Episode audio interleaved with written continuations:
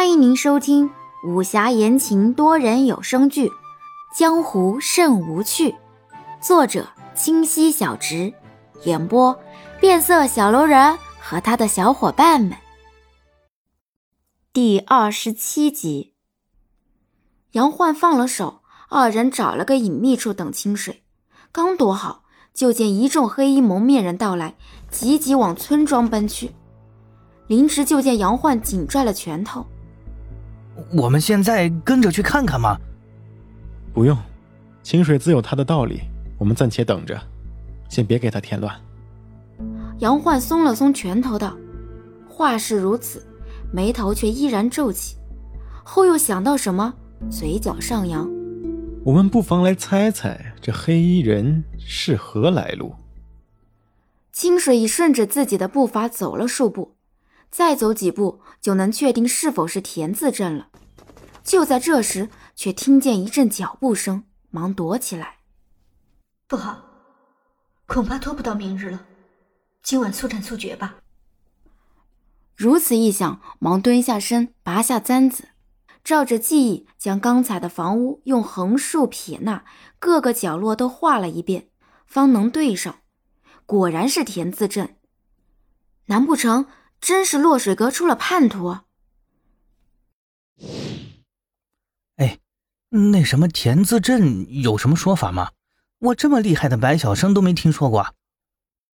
我也是看到清水画到的时候才知晓，此乃方圆阵，属防守。虽阵眼位于阵中央，但各点都藏有落水阁的落水剑。据说此剑可进可动，找不到各阵点强行破入，则会遭到反噬。误闯只怕会乱箭穿心。这么厉害，魏甚之前江湖未有传闻。许是老阁主行事低调。那如此说来，今日此地有这落水阁之人喽？难说啊，万事皆无唯一。风波门的无量劫都能为外人袭去，那这田字阵也难说。哦。林芝哦了一声后闭了嘴，靠近树干迷糊起来。哎，哎，等下换我，我先小憩一小会儿。杨焕点头，盯着村庄，握着短剑的手紧了紧。上次在客栈外是部署周全，所以未担心清水。今日自己对此阵法一知半解，只留清水一人在阵内，难免忧心忡忡。待外面那阵脚步声远去，清水捡起身边的小树枝，就去挑了出近处的阵点。树枝刚落入那阵点，就见几支细长的箭嗖嗖飞过来。清水忙侧身，但那箭头掉落在地，仔细看却不是落水箭。清水心中释然，丢了箭头，速速移位，想尽快移至阵眼附近。岂料待到那阵眼处，就见一群黑衣人正守着。那是一座与其他房屋相似的屋子，长方形，屋顶似青瓦覆盖，普通的很。眼看天色泛白，清水解下随身的落水剑，向空中一抛，然后右手一挥，就见那阵法中的无数箭头，像在一声令下，啪啪啪，追着那落水箭射去。天空像突然一张箭网，密密麻麻，后者箭网迅速移去，不知所向何处。再见那黑衣人，大喝一声，立马提剑追去。于是那小屋前终于安静了下来。清水捡了个树枝，忙闪身进去。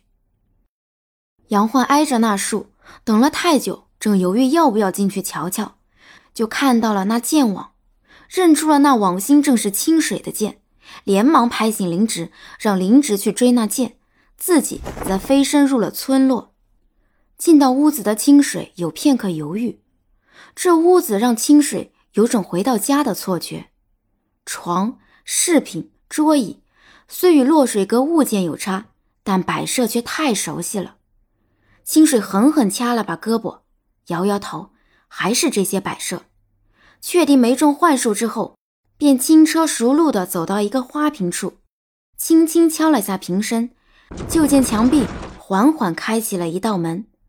那门与那墙壁浑然天成，不细看竟毫无察觉。清水忙提裙而下。那台阶狭窄陡峭，像山阶，室内也不见砖瓦，两旁皆是大块的石头，像石室。室内阴风嗖嗖，漆黑一片，入口处却甚是光滑，应是常年有人来往。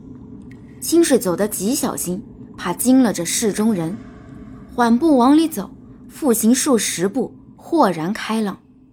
室内灯火通明，原来是间地牢。那地牢中间囚着一位头发花白的人，身上白衣褴褛，遍体鳞伤，双手双脚皆被铁链所捆，跪坐在地上，低垂着头。本集已播讲完毕，喜欢请右上角点击订阅关注哦。